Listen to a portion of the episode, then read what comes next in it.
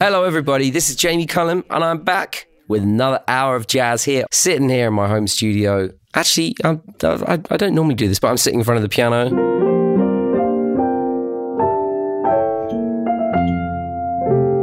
Sitting in front of the piano, is where I've got my microphone at the moment, so I'm bringing you the show from here. Hope you're doing well. It's the first show of the year. I've got some brilliant tracks to start 2022 off the right way. Expect music from Count Basie, Khruangbin, and Matthew Halsall, plus another great live track from my recent session with Theo Croker. But I'm going to get the ball rolling tonight with this track that I've sung many times myself before, and this is one of the best versions of it, I think. It's Anita O'Day, recorded in 1959, singing I Get a Kick Out of You. My story is much too sad to be told, but practically everything leaves me totally cold. The only exception I know is the case when I'm out on a quiet spree, fighting vainly the old ennui. Then I suddenly turn and see your fabulous face. I get no kick from champagne. Mere alcohol doesn't thrill me at all. So tell me, why should it be true? I get a kick out of you. Some get a kick from cocaine. I'm sure that if I took even one sniff, that would bore me terrifically too. Yet I get a kick out of you. Get a kick every time I see you standing there before me. I get a kick though it's clear to me you obviously don't adore me. I get no kick in a plane. Flying too high with some guy in the sky is might have nothing to do. Yet I get a kick out of you. Get a kick from champagne. Mere alcohol doesn't thrill me at all. So tell me why should it be true? I get a kick out of you. Some get a kick from cocaine. I'm sure that if I took even one sniff, that would bore me terrifically too. Yet I get a kick out of you. I get a kick every time I see you standing there before me. I get a kick, though it's clear to me you obviously don't adore me. Some get a kick in a plane, flying so high with some guy in the sky is might have nothing to do.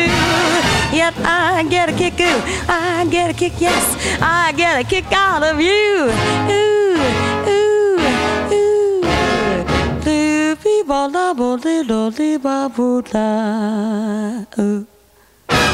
That was Anita O'Day I Get a Kick Out of You from her album Swings, Cole Porter, with, of course, the orchestrator Billy May, released in 1959 on Verve. Now, there's a couple of big tracks in the Great American Songbook starting us off this evening. Now, th- these types of songs that became standards, they were usually parts of films and Broadway shows and just got adapted again and again over the past century. Now, Cole Porter was one of the composers of many of these much loved songs that got under the hands of great jazz musicians. Uh, I Get a Kick Out of You was, of course, one of them, but this next one was written by another one of the greats of the Great American Songbook. I'm talking about George Gershwin.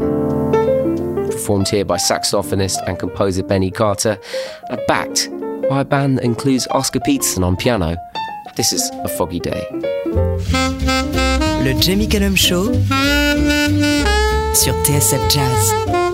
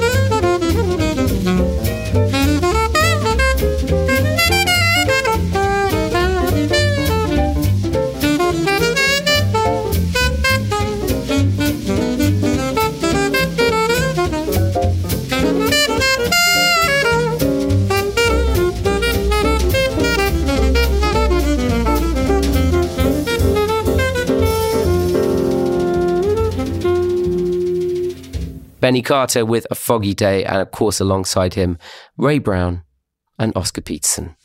Perfect. Now, don't forget you can get in touch with me. What are you doing in the beginning of January 2022? What are you listening to and where are you listening from? Please let me know how you are. Email jamie.cullum at bbc.co.uk. Reach out through social media as well. Okay, new music now from a talented American singer. She's been building her career in London for the past few years. I'm talking about Judi Jackson. Uh, she's had a really interesting journey to becoming an award winning vocalist. She includes meeting Wynton Marsalis after a concert when she was just 14 years old. It clearly had a big impact on her because Wynton later sent her a box of CDs by the great female jazz singers as inspiration. Uh, led her to study the likes of Billie Holiday, Ella Fitzgerald, Nina Simone. What a good guy Wynton is. Ah. Oh, Love him. See whether you can hear any of these influences on the next track from Judi's new album, Grace. This is Two of Us.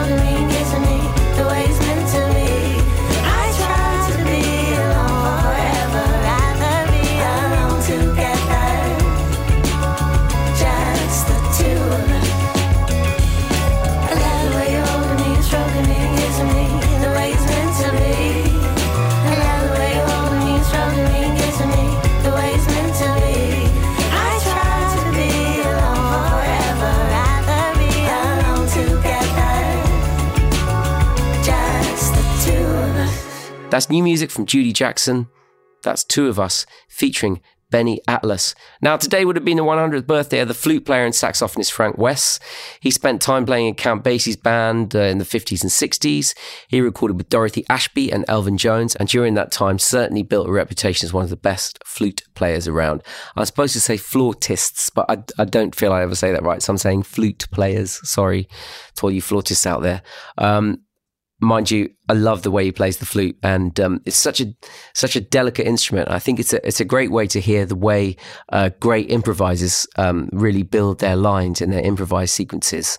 I feel like when you're hearing the flute, you can really hear the distance between the notes, or uh, intervals, as us musicians call them. But every little space between the notes seems to be even more perfectly pronounced on the flute, and particularly when it's being played by a genius like Frank Wess. Frank Wess Quartet. This is Star Eyes from 1960.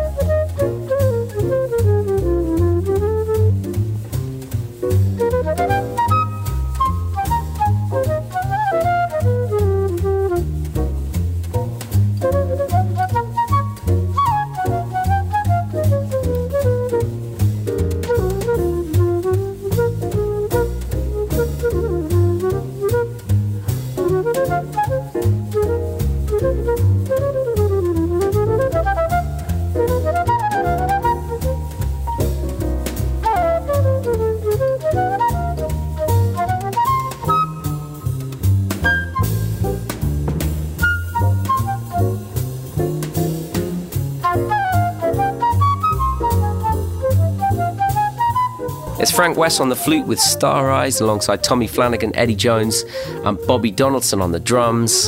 And that's from the Frank Wess Quartet album on the Moodsville record label.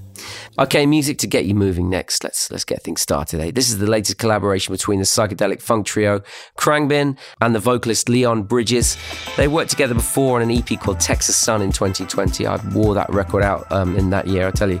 They're following it up next with a new one called Texas Moon. See what they did there? That's next month, and here's the first single from it. It's confusingly titled, but it's very brilliant. It's called B Side. initial low, then I'm far away in another place. Hold it out to move, just is your pillow, waiting for your love.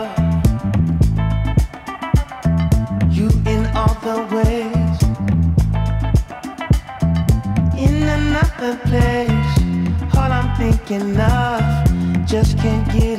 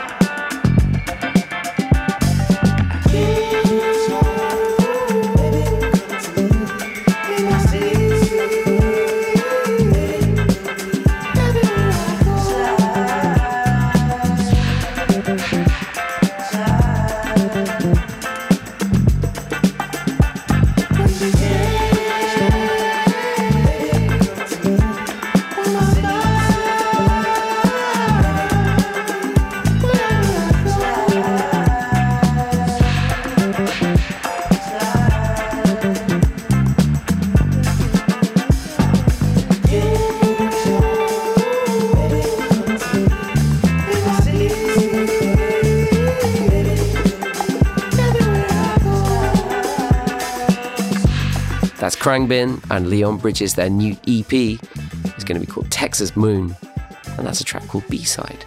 Now, I've got that extra session track from Theo Croker coming up in a moment, but first, I wanted to play you this. This is something from the, another great trumpet player. Uh, I love his music. He's called Blue Mitchell. This is from, he, he made a dozen records or so under his own name during the 1960s. It was a very prolific time for him. This is called Blues Moods. And this is I'll Close My Eyes. Mesdames et messieurs, ladies and gentlemen, le Jamie Cullum Show sur TSF Jazz.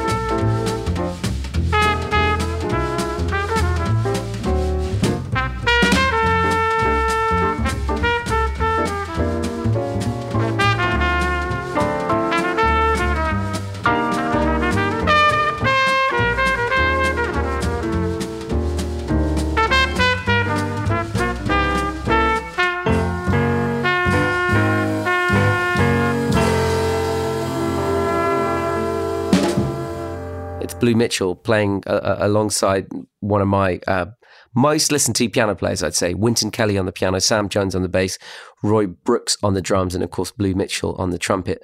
That has a track called I'll Close My Eyes, and the album is called Blues Moods.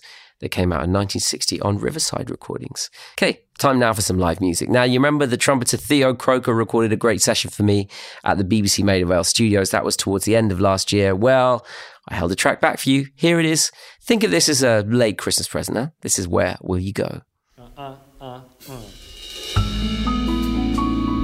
Le Jamie Cullum Show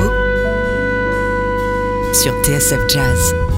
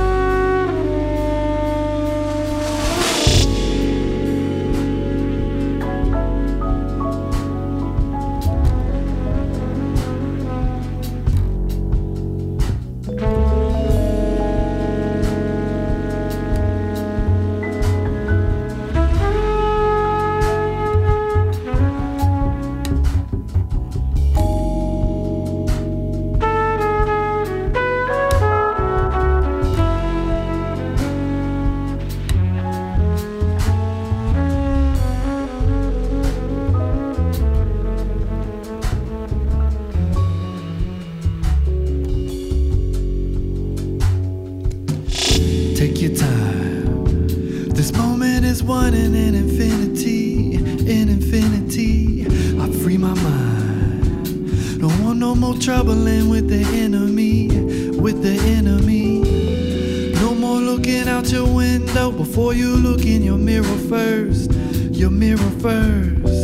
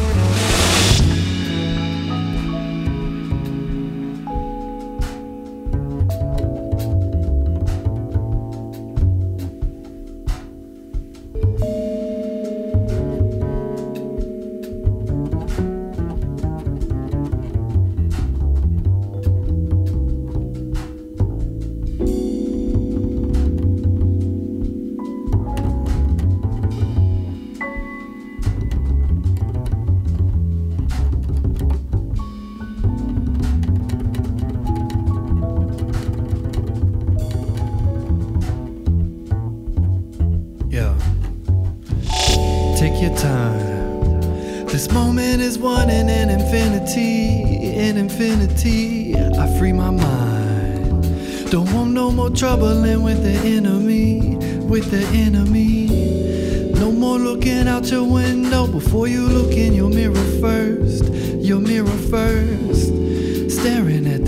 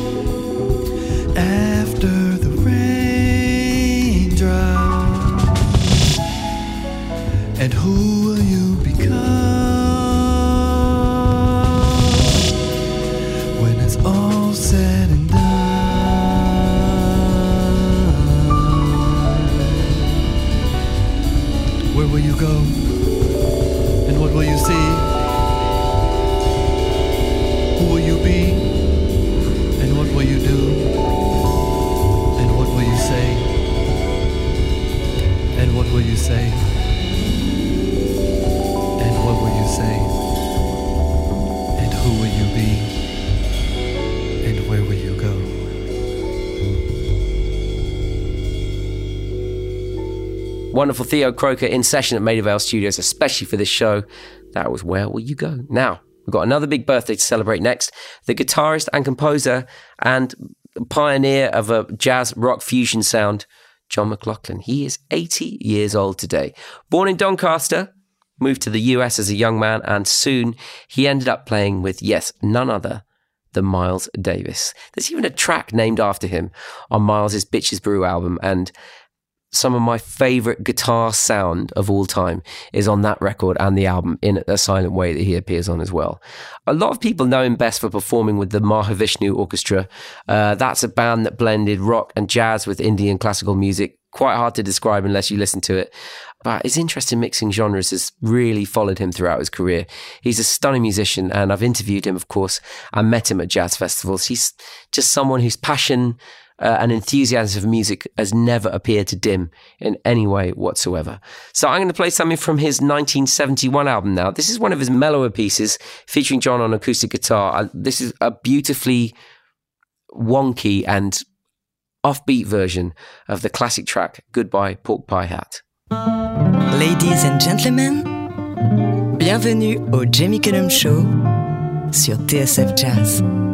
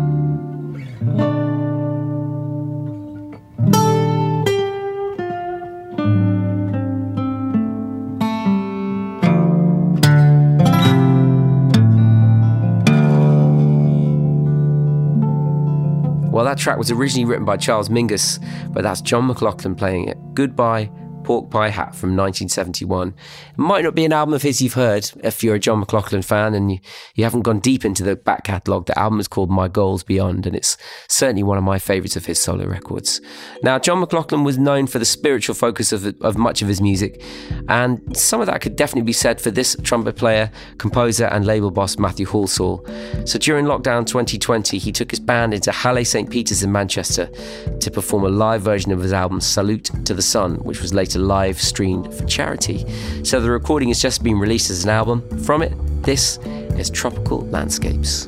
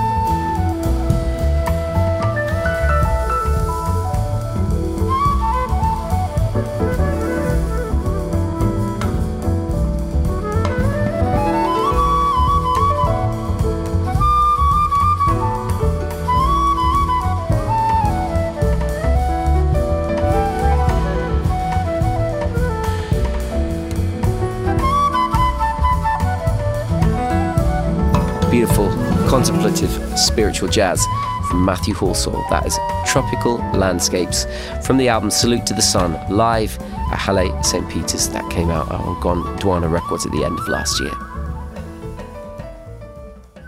Some more live music next, but this one was recorded over 3,000 miles away from Manchester. This is over half a century ago as well. The Newport Jazz Festival, one of the great jazz festivals of the world. I've had the great pleasure of attending uh, more than a few times now, and playing there. It's been running since the early 1950s. All the biggest names in jazz have played there in the history of the music. And one of the biggest in its early days was the big band leader, Count Basie. Here he is in 1957 with the great vocalist Joe Williams. This is The Comeback.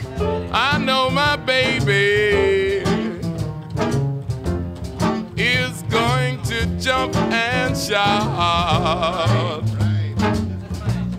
I know my baby's gonna jump and shout. When the train rolls up and I come walking out, hold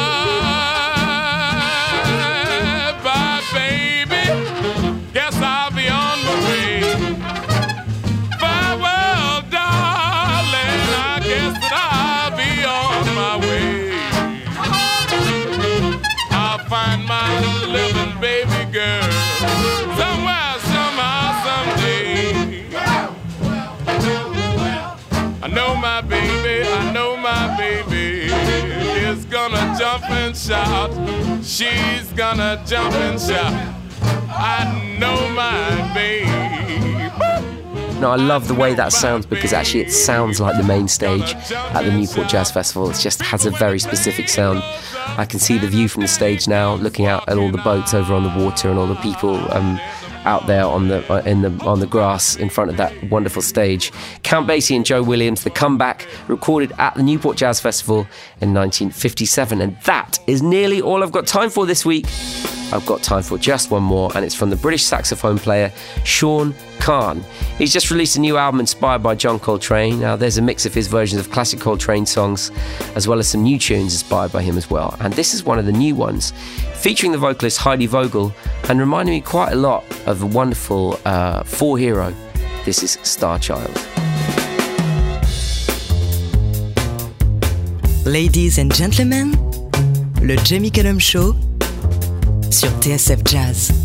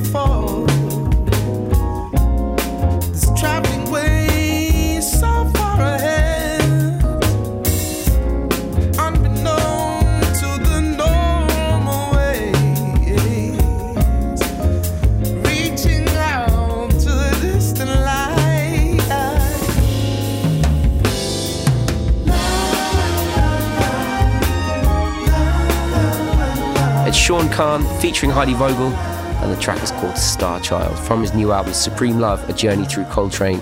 And that is all I've got time for this week. Thank you for joining me. I'm Jamie Cullum.